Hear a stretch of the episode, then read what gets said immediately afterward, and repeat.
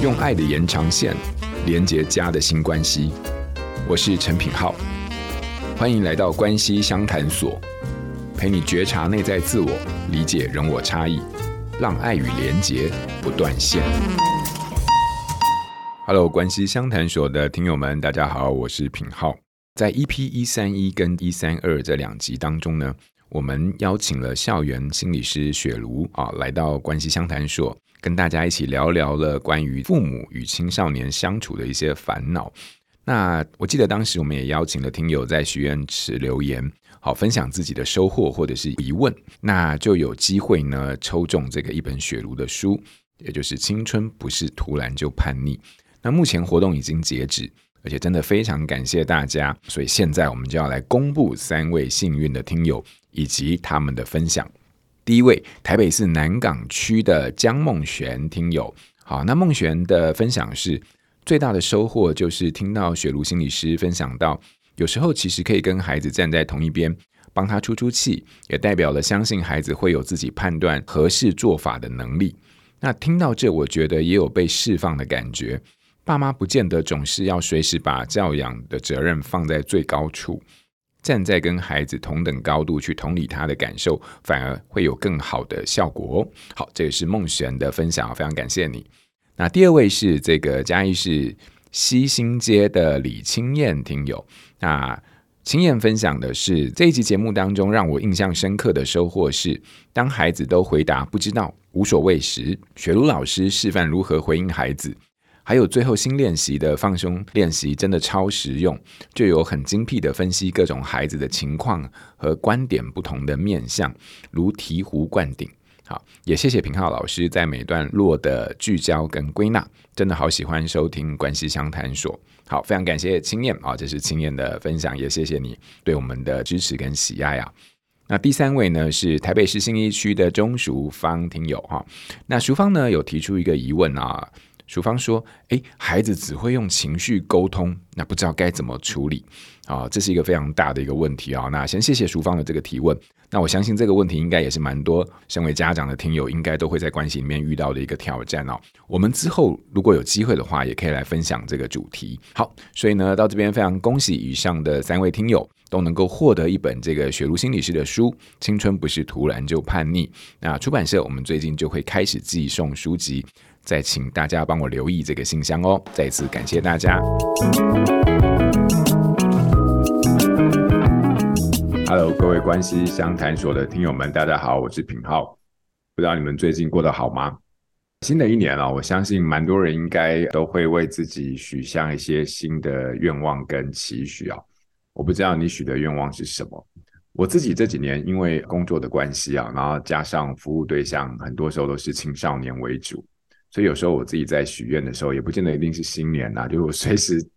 咨商完之后，我都会许愿，就说啊，我真希望就是说可以为这些合作的孩子带来一些祝福啊，比如说希望他们可以在比较困顿的环境当中学会去面对挫折，或者是说在充满一些各种挑战跟未知的担忧里面，能够有去面对的勇气啊，甚至是在充满自我怀疑的生活当中，能够认识到自己的优点。我相信，对很多青春期的孩子来说啊，我刚刚说的这些其实没有一个是简单的愿望，但他们同时也常常是身为家长的我们的一些期许啊。那我们自己毕竟也是跌跌撞撞才走到今天这样的一个模样。像这样的一个期许啊，放在青少年身上，就让我想到最近亲子天下有一本新书，就叫做《给中学生的成长型思维》。那看书名就知道，它其实是专门写给国高中生的成长型思维的指南哦。它分成就是男孩指南跟女孩指南，这大概也是我在印象当中国内第一本以中学生作为对象，然后用非常生活化的例子或又生动的漫画去搭配专业但是又很好懂的一些说明来介绍所谓成长型思维的一个著作。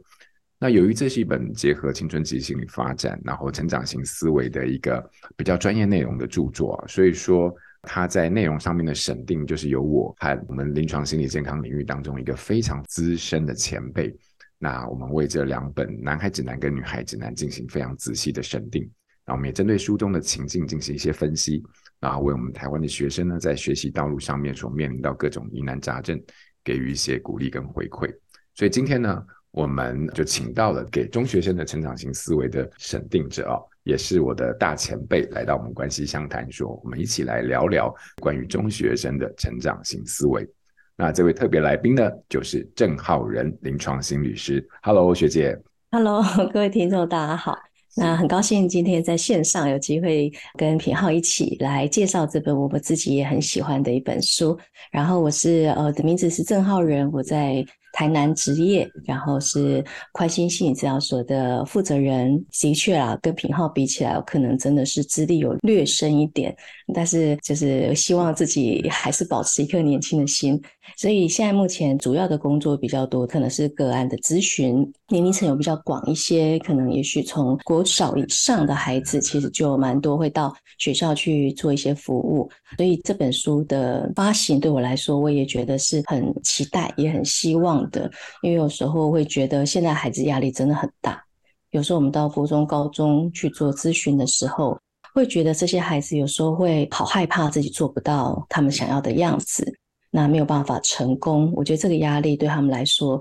是很可怕的事情。所以有本书好好的介绍成长思维这件事情，可能也许对他们能够慢慢的知道说，他不用一下子就成功，是可以慢慢的让自己一步一步的往前走的。我很期待他们可以在青春期就能够有这样的一个想法，呀，yeah, yeah. 能够呃陪伴他们。是 是，非常感谢浩仁学姐绍。那虽然浩仁学姐也是一个临床心理师啊，她同时刚才有说到她是宽心心理治疗所的所长，但我个人是觉得啦，私底下对浩仁学姐的认识，就是我觉得这两个头衔就是完全没办法涵盖学姐非常深厚的专业的内涵，还有非常多元的一些专业的触角啊。不过今天在学姐的临床的实务工作当中，在青少年，尤其是在面对非常多的心态陪伴的这个过程当中，的确回到成长型思维这件事情上，我们非常期待可以跟学姐有非常多的情谊。那哎，学姐，我先问问你啊，因为你自己在推荐序当中有提到，你其实蛮常受邀到企业去分享压力调试的主题，然后你也有提到，就成长型思维是影响人，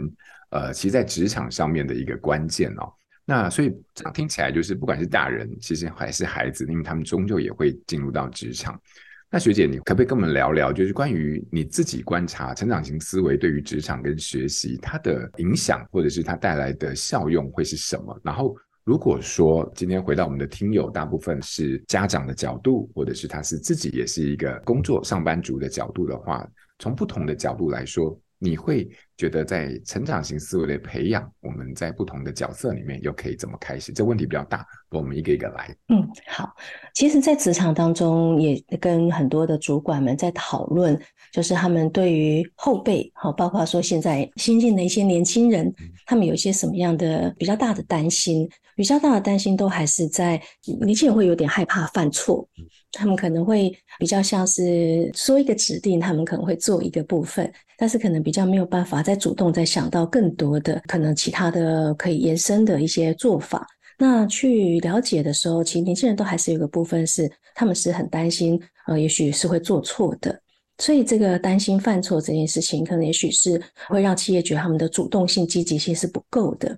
有时候我们都会说，为什么啊年轻人害怕犯错，心情这么的强？有一些研究在看所谓的我们讲 I 世代的年轻人，就是一九九五年之后出生的年轻人，他们会说这一群年年轻人呢是更有包容性的，也就是说他们可能也许从小接触更多元的文化的一些刺激，所以他们可能包容度是更好的。但是可能也因为上一代是比较强壮的一代。在各种学经历啊、能力上都是比较强的，那加上大家可能也许生养的孩子也数量比较少，所以对孩子的关心是比较多的，他照顾比较多的，所以在这么强壮的父母的这个 照顾之下，孩子也会变成有点觉得自己是不是不够强壮。所以这一代也是有一点害怕长大的一代，哈，或是觉得自己好像还没长大的一代。所以很多时候做一些事情的时候，需要主管的肯定，需要主管的认可，他才有办法觉得自己做的是对的。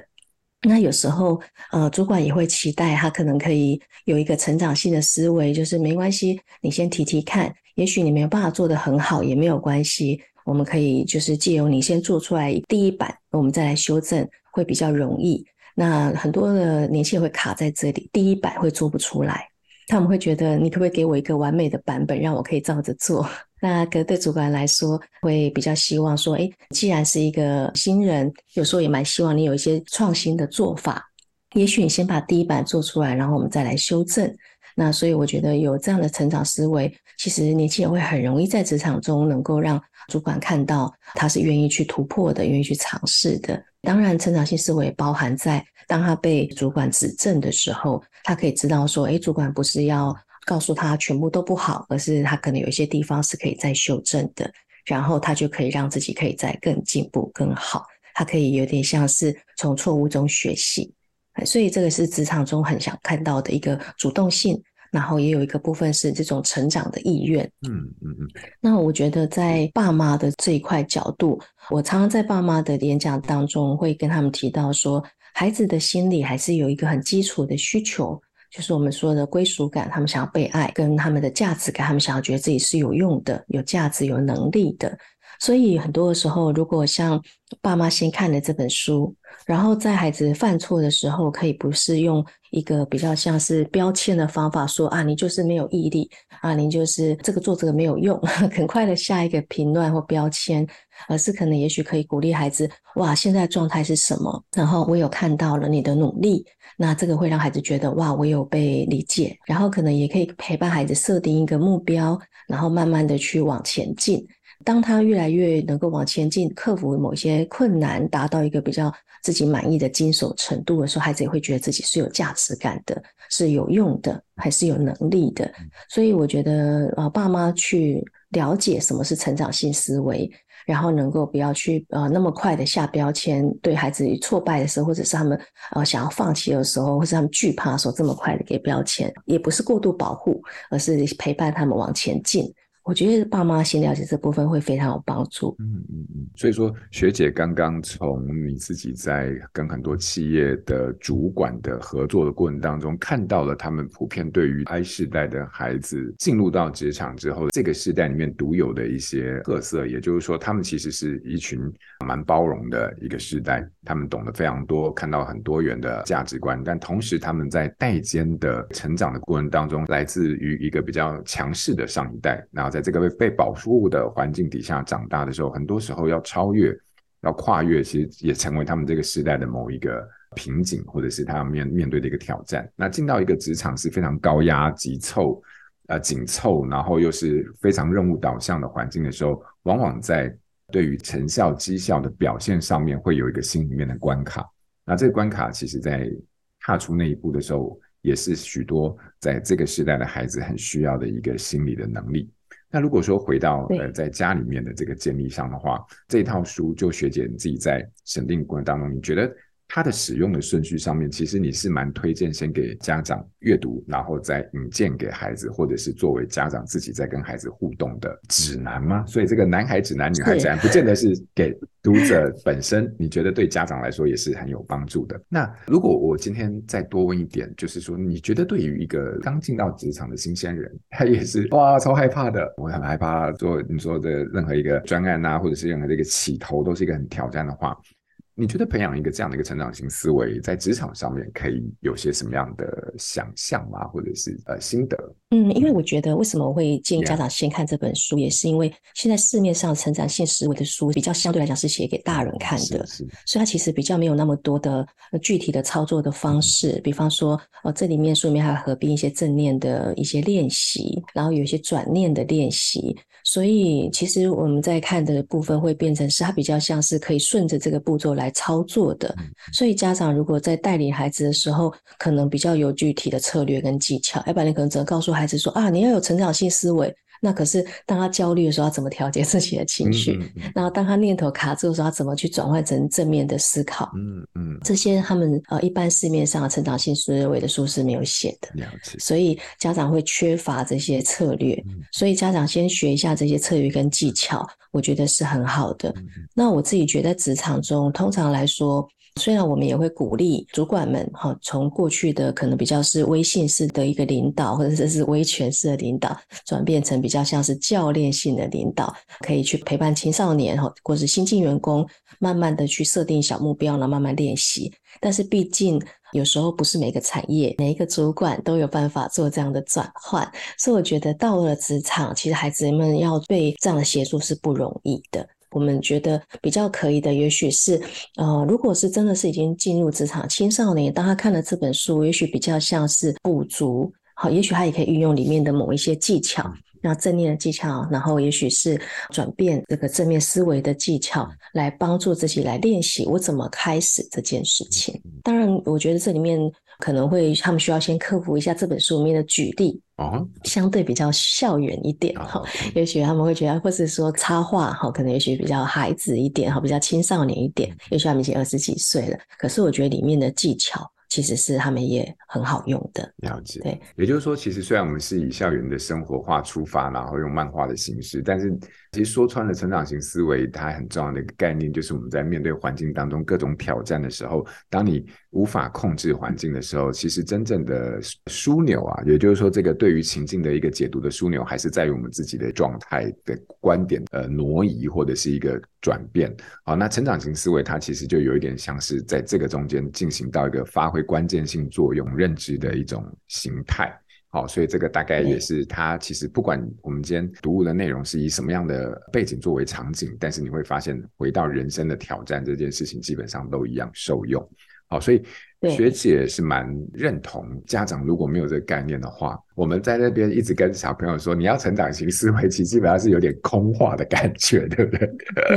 对对，因为没有没有技巧，然后也没有步骤，也没有方法，那它变成有一点像说教。哦，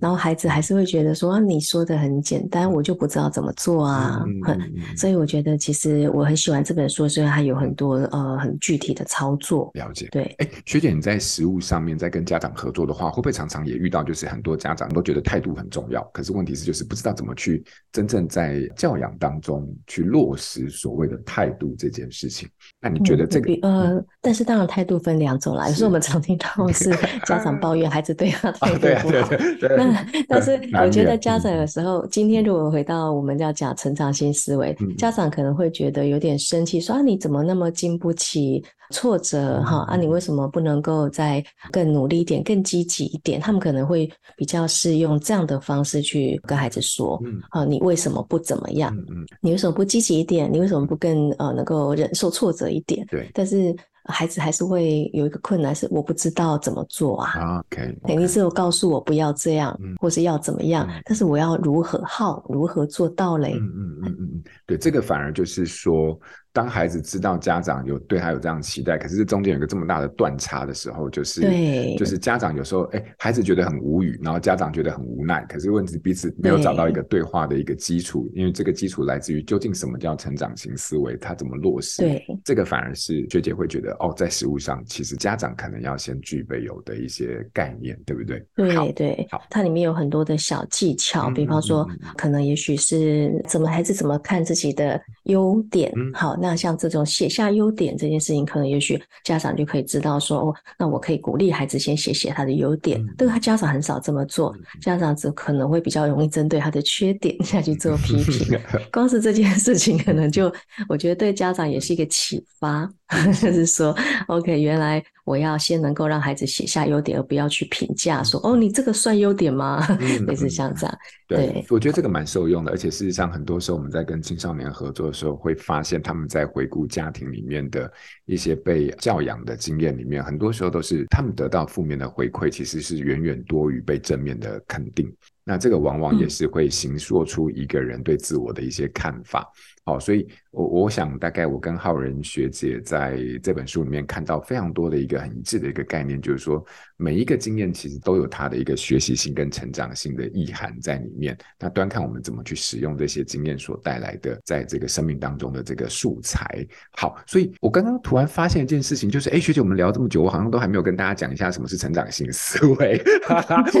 不过因为这个东西，这个 mindset 它已经这几年其实一直以来都是断断续续，而且是非常稳。定的都有在我们的生活当中出现了。我相信很多听友可能都有听过啊，成长型思维啊啊，可能亲子讲座也有，然后很多这个比如说线上的 podcast 啊，或者说文章，你也都会看到这个主题。我相信大家应该都对成长型思维不陌生嘛。也就是说，成长型思维它是抱持一个态度，就是没有什么事情是永远终身绝对一定，然后最后就一定是这样的。那反而是每一件事情在这个过程当中，它都可以视为是一个透过学习，然后就有机会可以改变的状态。好，所以没有什么事情是一定的。它的英文里面有一个句型叫做 “not yet”，“not yet” 意思就是说不是就这样了，暂时只是这样而已。所以你会发现，它其实保留了一种对于未来的一个可能性，而这个可能性就来自于我们选择的结果。所以这个是成长型思维。那我们自己在临床工作上，其实一直以来看到一个非常呃有趣的一个现象，就是说孩子他其实在成长过程当中，真的是怎么样被教养，他最后就会形塑出一个怎么样的态度跟思维。所以教养在这个过程当中，当他能够以一个蕴含成长型思维的概念在其中的时候，我们往往也可以看到像这样的一个态度跟精神，就是会在孩子的日常处事当中呈现。好，所以哎，学姐，那我就想问你啊，因为你同样身为这本书的审定者啊，你自己在审定的过程当中，在书里面也好，在你的实务工作也好，对于目前你所服务的或接触过的台湾的青少年啊，你觉得他们在当今的环境当中最大的挑战会是什么？然后如果说要给他一句关于成长型的建议或鼓励的话，那又会是什么？我我其实还蛮常跟青少年讲一句话，在书里面的二十九页也有。就是只要从这一刻开始行动，你就已经开始不一样喽。嗯嗯，我会觉得其实这本书里面让我很喜欢的地方，是因为有时候孩子要克服他的负面想法的时候，可能他要先能够做一些观察想法。那这里面的书里面有些很具体的书写的练习，我也很喜欢。嗯嗯，当他可以把自己的想法很自由的书写出来的时候，他可以开始去观察自己的想法，然后可能也许去分类什么是让我恐惧的想法，可能是什么样是让我感觉到被鼓励的想法。那这个有点像我们讲的一个后设认知，对这个青少年来说，他有点像可以拉远一步、退后一步来观看自己的想法。那我觉得光是这件事情就非常的不容易了。这里面有包含着他们可能去情绪的调节，怎么样去做一些美好的事情，然后包含说可能也许他在做观察自己的想法的过程当中有一些新的发现，这些可能都是在做这个所谓的成长型思维之前，他可能要先能够对自己的一种调节，嗯嗯，他能够有一个好的情绪，他能够有一个对自己的想法的观看，我觉得是比大家空讲告诉他。他说：“你要成长型思维更具体的方法，对，了解。学姐，你刚才提非常具体的一个做法了哈。那你从一句话开始，在这本书里面，你说从这一刻开始，一切都有机会不一样吗？啊，是差不多这个意思，差不多，对对对。只要从这一刻开始行动，你就已经开始不一样了。啊，从这一刻开始行动，就是事情就会不一样哦。”所以说这个过程，我刚刚听这句话的时候，我自己意识到一件事情，就是从刻开始行动的时候，事情就会有所不一样。它其实是面临到一个人关于选择这件事情上面的反应。那可是你同时也有提到，就是说我们在具体的做法上面，其实很多时候这个选择的之前或行动之前，更重要一件事情是觉察。那这个觉察本身是去看到你的每一个情绪所浮现出来的情绪，想要告诉你的，或者是想要反映给你的讯息，透过这些不同的讯息的一些整理或会诊，或者是爬书之后。你给出自己的一个可能的方向啊，这个方向最后可以落实为一个行动化结果。所以这个部分大概是学姐想跟我们说，在这本书里面的一个非常有意义的一句话，就只要从这刻开始行动，一切就会不一样。对，那你就会发现，这让我想到之前我们有听过一句话，从每个刺激到反应之间，它其实都有一个空间，而这个空间就来自于你的选择。好，对，学姐，我再问你一下，你刚刚提出的这句话是对应到你对于青少年的某一些困境或者是挑战的观察吗？我觉得大概就是有时候父母比较强壮或者比较优秀的时候，我记得这本书里面有提到，呃，我没有办法做好，没有办法做的完美的这个念头，常会挡住他们。了解。那有些的有些时候，可能他需要一个部分是。我不用一下子完美，嗯嗯，我只要从现在开始做，我就开始不一样了。了解。所以这是一个选择。我开始决定让我自己停顿了，然后我做一个思考整理，我做一个念头的调整，我做一个情绪的调整。嗯，完之后我决定做一些事情，让我自己开始往前进。嗯，一点点的不一样。那我们都说每天进步零点零一啊，然后这可能多少天之后就变成什么啊，几倍，这个就是成长型思维嘛。那我觉得这个东西它有一个很具体的步骤跟方法。我先停顿，我先让自己接触一些好的感觉，然后我来观看一下我自己的想法，帮自己想法做一个分类。好，然后哪些是让我恐惧的，哪些是让我觉得被鼓励的，然后我怎么样去拟定一个小小的计划。我觉得这个就是一个非常清楚的、有方向的、有步骤的，可以做到的。所以，我我是很喜欢这本书里面带给孩子的，不是只有一个说道理而已，而是他可以照着这些步骤，一个步骤一个步骤来做到这个所谓的开始启动不一样的这件事。我也非常呃认同，就是学姐说的，在这个书里面所带来的一些，其实是非常贴近对孩子心态的一个理解，然后再从这个理解的基础下带出很多。我们可以在面对挑战的时候的一些具体的选择跟准备啊，这个东西我相信，回到学姐的观察，就是很多在这个时代下长大的孩子，其实面临非常多心理的脆弱跟担忧啊，在这些担忧的迈出的那一步里面，其实有时候往往需要一个能够给予他们去指引的方向。那在我们的书中，似乎也就带出了这样的一个理解，然后还有一个很具体的选择。对，好，所以我可不可以？今天在我们的这个新练习，就把学姐你刚刚分享的这句话送给我们的听友或者是孩子。这句话叫做：只要从现在这一刻开始行动，一切就会不一样。你就开始，你就已经开始不一样了。你就已经不一样，就是零点零一的这样的一个对对对的定律。是，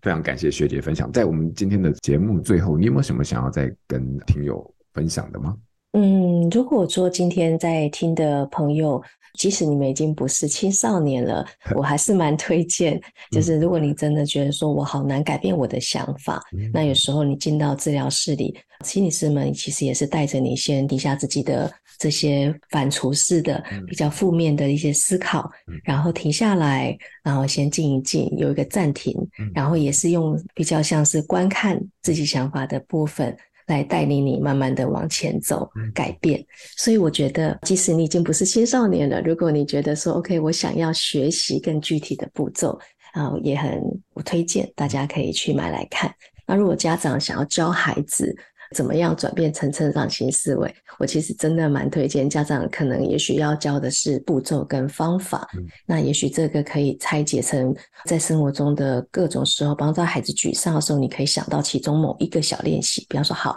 那我们来写几个你觉得你自己的优点，或是好，那我们来做个自由书写，五分钟或者，我们来分开来，哪些是让你恐惧的想法，哪些是让你觉得被鼓励的想法，有一些小技巧。可能你在协助孩子的过程当中，就可以摘一小部分出来使用。嗯，所以我觉得爸妈 或者是 正在想要学习这件事的人的人，其实都很适合。OK，非常谢谢学姐帮我们做的这个补充跟建议。然后你会发现在面对自己的心态这件事情上面，其实是有非常多的方法可以来作为辅助的。智商也好，或者是在读书阅读也好，或者是你找寻各种管道也好，不过后面都仍然牵涉到一个对于自己本质上的准备、理解，然后还有觉察。好，那这些东西我们只是透过不同的管道，可是它的方向都是帮助我们更贴近自己，然后给出自己一个这样的心理的力量。所以今天非常感谢浩然学姐来到我们节目当中来分享关于中学生的成长型思维的指南。好，那它其实带出的是我们生活当中在面对任何一个挑战的时候，